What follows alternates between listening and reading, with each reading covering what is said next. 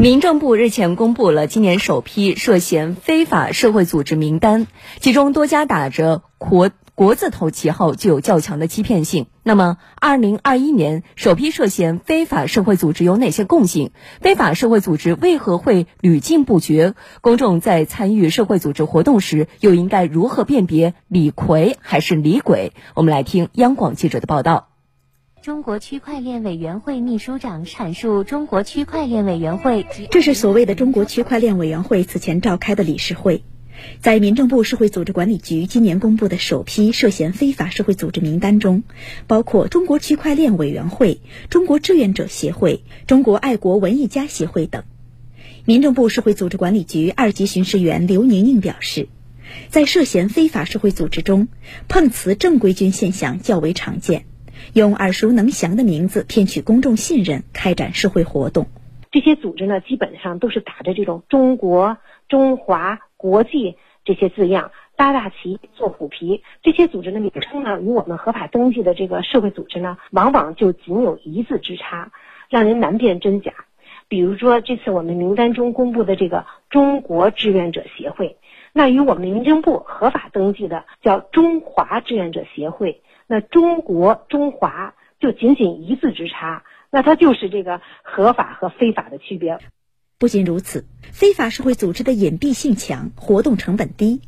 刘宁宁介绍，非法社会组织打一枪换一个地儿已成为常态，基本没有固定的办公场所，没有有效的联系方式，骗钱敛财是非法社会组织的根本目的。他经常公布的地址呢，往往就是一个国家机关的地址。社会公众一看，哎，他公布的这个地址，这个地址一网上一查，哦，是某某某某部委，就相信了。然后呢，他们在这个开展活动的时候呢，他们往往又用一个公司的，他们会注册一个公司，用一个公司的账号骗钱敛财，让公众把这个钱呀打到这个公司的账号上去，打着国字头社会组织的名称，注册的公司来实际收取费用。所以，他就是这种运作方式。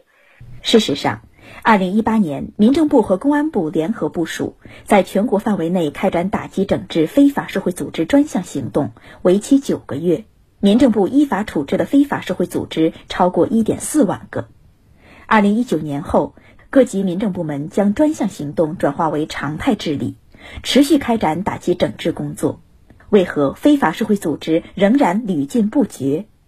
刘宁宁透露，利益驱动是原因之一。甚至有单位和个人为利益驱动知假买假，对这种非法社会组织举办的这种评比表彰，他明明知道啊这个组织可能是假的。比如说某一个房地产吧，某一个楼盘吧，有一个社会组织，他也不去查，他是比如他叫一个什么中国什么什么什么什么，比如跟房地产有关的这么一个协会，然后他就颁发，哎，这是什么中国这个十大名优楼盘什么的这种的。他就觉得，哎，我我买这么一个牌子挂在这个我这个楼盘这，那反正购房者也不会看，看着他这有这么多奖牌，就给他提升了他的人气啊，有助于他的这种利益，所以呢，他就是知假买假这种情况也有啊，而且还普遍存在。近年来，民政部对非法社会组织零容忍，继续保持打击力度，加强网络巡查与排查，线下线上同步查处。持续开展打击整治非法社会组织工作，依法处置了大批非法社会组织，有效净化了社会组织发展环境。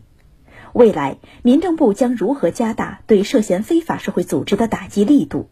刘宁宁表示，持续开展这个常态化的打击整治非法社会组织工作，继续与这个公安机关啊、啊有关部门啊加强这种协调配合，有效发挥这种监管的合力，进一步加大这种舆论宣传和这个通报曝光。充分发挥这个社会监督的作用，来挤压这个非法社会组织的活动空间，完善配套的法规政策，提高这个非法社会组织的违法成本，增加对责任人的这种罚款的处罚力度，给他聘用惩戒，给他放入这种黑名单，法律上提高这种这种威慑性吧。民政部提醒公众。在参与有关组织活动前，可通过中国社会组织政务服务平台、中国社会组织动态微信公众号，随时查询合法登记的社会组织名单，核查其合法身份。刘宁宁表示，各级民政部门共登记社会组织超过九十万个。如果平台中没有您要查询的社会组织名称，那么您在参加相关活动时，就要在心中打一个大大的问号了。你打的关键词不用打全称。你打一个，比如说志愿者，直接他就能出来。哎，我们合法登记的都有哪些？不管参加什么活动，只要是涉及到这种社会组织、协会、协会、联合会啊，您都先上我们那个网站上去查一下，去搜索一下。如果没有的话，那您就一定要谨慎，不要参加他们组织的这种活动，避免这个被骗钱敛财呀，损失无法弥补。